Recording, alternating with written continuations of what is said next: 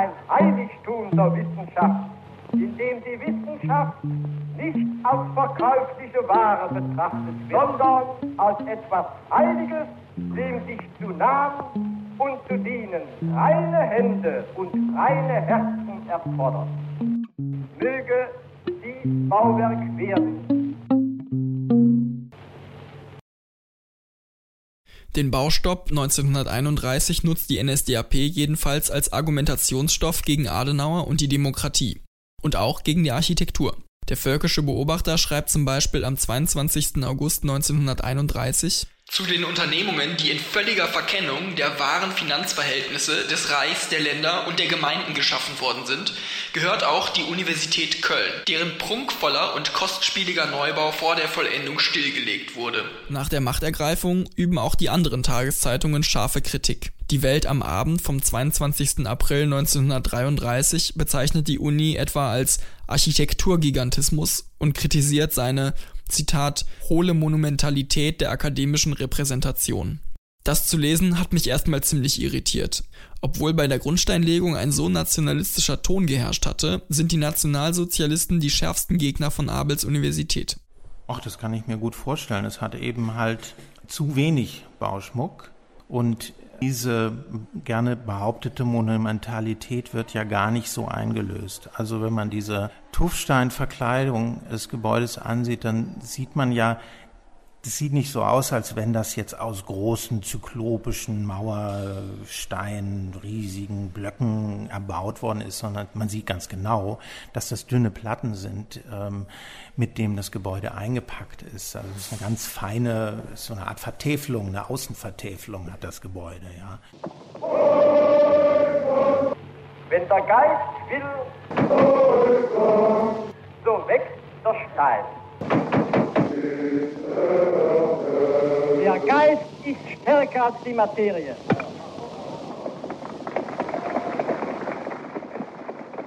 Für das NS-Regime ist natürlich bei den öffentlichen Bauten eher eine Architektur attraktiv gewesen, die aussah, als wenn sie schon tausend Jahre alt wäre und als wenn sie auch noch tausend Jahre halten würde.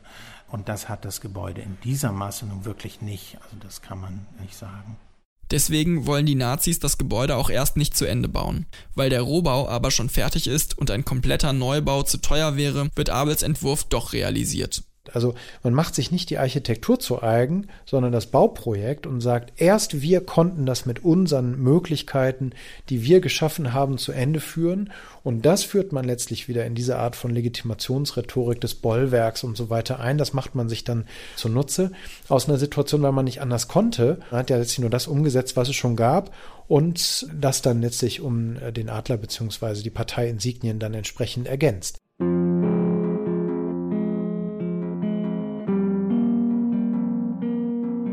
Das fertige Universitätsgebäude wird am 4. April 1935 feierlich eingeweiht.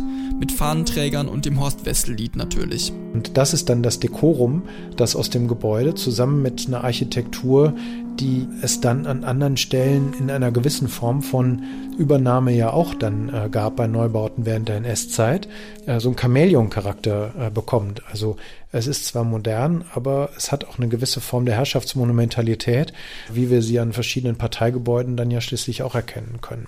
Also da ist die Grenzziehung ja auch nicht so, äh, nicht so ganz einfach. Die ursprünglich geplante Stifterplakette wird nie realisiert. Stattdessen installieren die Nationalsozialisten lieber ein Gedenkfenster für die Opfer der Schlacht von Langemark im Treppenhaus direkt neben dem E-Raum.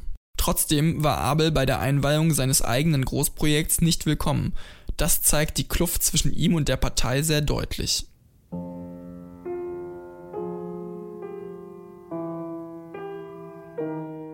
Aber Abel überlässt die Universität nicht einfach den Nationalsozialisten. Vier Jahre nach der Fertigstellung hat er nämlich noch einen Aufsatz über die Universität veröffentlicht. Auf der ersten Seite prangt der Portikus mit dem Reichsadler. Aber obwohl das Gebäude mittlerweile sichtbar von der Partei vereinnahmt wurde, nimmt Abel diesen Aufsatz nicht zum Anlass, der herrschenden Ideologie auch nur entgegenzukommen. Der Begriff des Kontrapunkts kann auf fast alles geistige Schaffen ausgedehnt werden und bezeichnet im Allgemeinen die Art, mehrere Dinge selbstständig nebeneinander und doch zusammengehörig zu denken. Der Architekt findet in seiner Arbeit sehr oft die Voraussetzung zu ähnlichem Denken.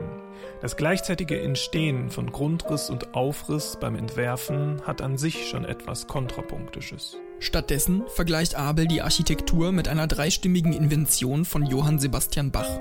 BWV 795, um genau zu sein. Hier zu hören in der Version von Glenn Gould.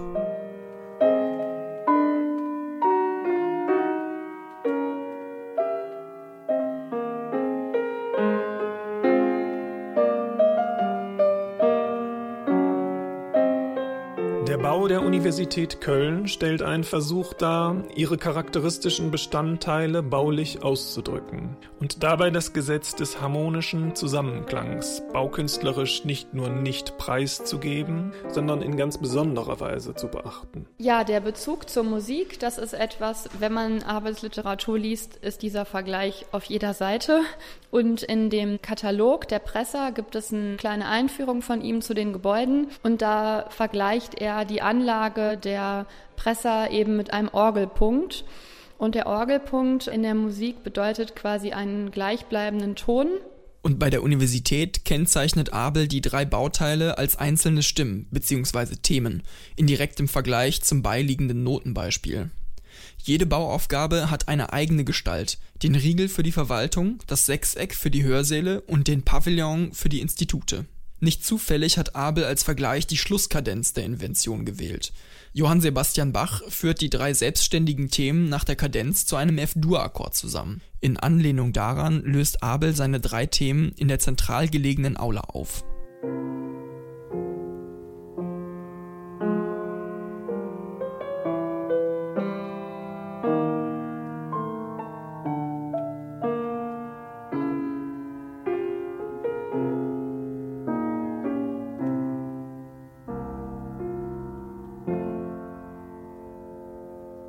Wenn ich mir die Fassadengliederung mit Abels Worten im Hinterkopf genau ansehe, dann fallen mir noch mehr Details auf. Die Proportionen von Fensterscheiben und Wandflächen sind über alle Etagen tatsächlich aufeinander abgestimmt. Das ist auf alten Fotos zu erkennen und größtenteils auch noch im jetzigen renovierten Zustand.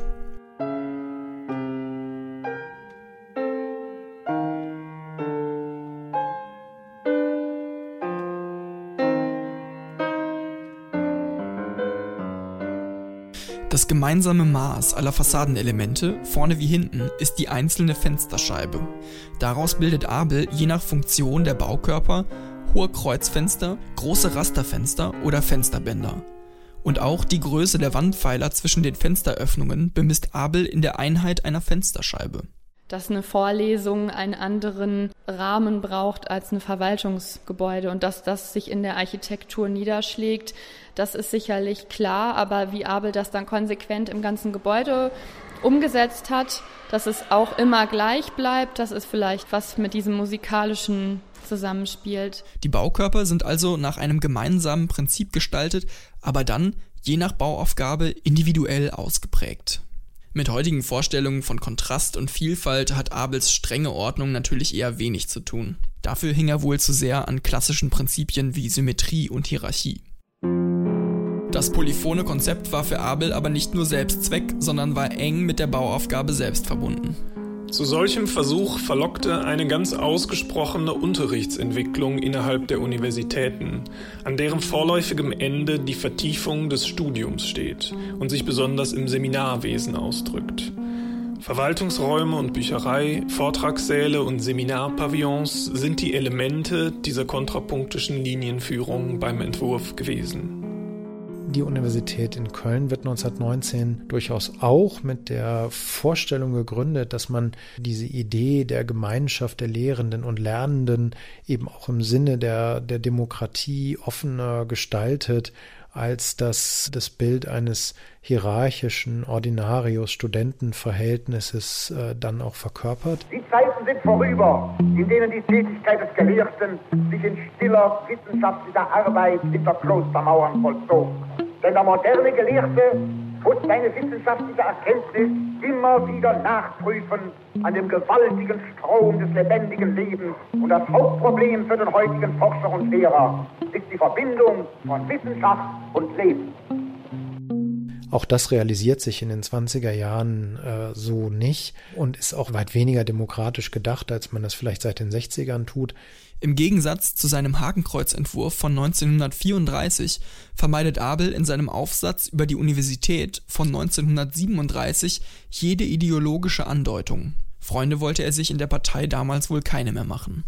Und vielleicht kann man in dieser Enthaltung sogar einen stummen Protest erkennen. Umso mehr, wenn man so will, bemerkenswert, dass hier in Köln letztlich auch ein Gebäude in einer Art entsteht, in der diese humanistische Idee der Universität, das Moderne, die Vorstellung des modernen Wissens im Gebäude letztlich zunächst mal überwiegt während die politische Haltung eine ist, die sich äh, im Grunde immer weiter gegen diese Idee entwickelt und die letztlich auch äh, andere Zielsetzungen oder nach heutigem Wertverständnis antihumanistische Ideale letztlich auch verfolgt. Dass Abel sich auch nicht gegen den Nationalsozialismus bekannt hat, wie so viele andere aus seinem Umfeld, machte seine Architektur aber vielleicht umso empfänglicher für eine Vereinnahmung, ohne große bauliche Veränderungen. Größten Um- und Abbauarbeiten passierten an der Universität ironischerweise aber erst nach dem Krieg. Dass die Universität eigentlich ein musikalisch harmonisierter Bildungstempel sein sollte, werden wir wohl nie erkennen und erleben, solange die Dachterrassen, die Innenhöfe und der Ausstellungsraum im Portikus abgesperrt bleiben. Man kann eben nur wissen, was man auch sehen kann. Zumindest als Benutzer einer so rätselhaften Architektur. Es ist durchaus eine große Frage eben, wie radikal darf man denn erneuern, ohne jetzt einen kompletten Bruch zu betreiben. Und da ist die Stuttgarter Schule sicherlich auch progressiv ausgerichtet, macht das aber aus in Teilen sehr gut nachvollziehbaren Gründen auf anderen Wegen als jetzt diejenigen, die eine komplette Neuerung fordern. Das ist, wäre ein grober Fehler, diese Architektur eben als konservatistisch zu betrachten und ohne Gedanken der Moderne. Ob man sie wohl jemals richtig verstehen wird?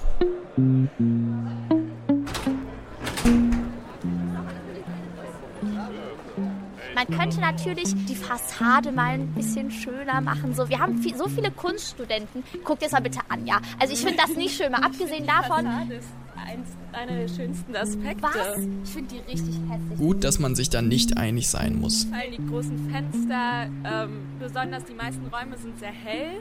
Zumindest die, die für Philosophie genutzt Ah, werden.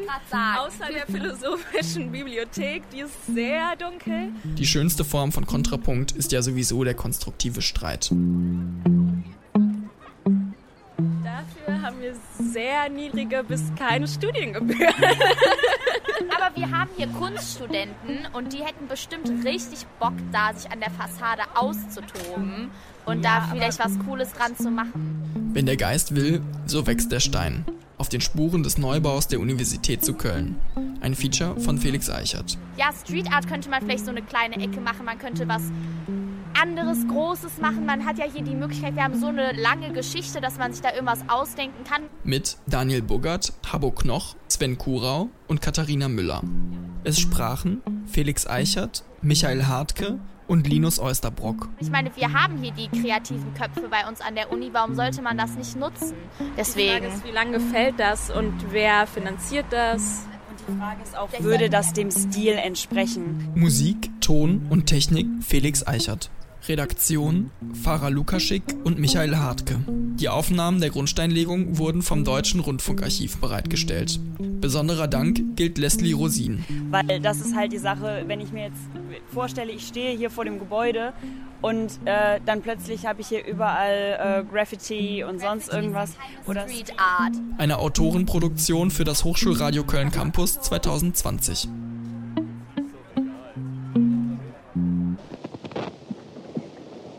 Die Feier ist beendet.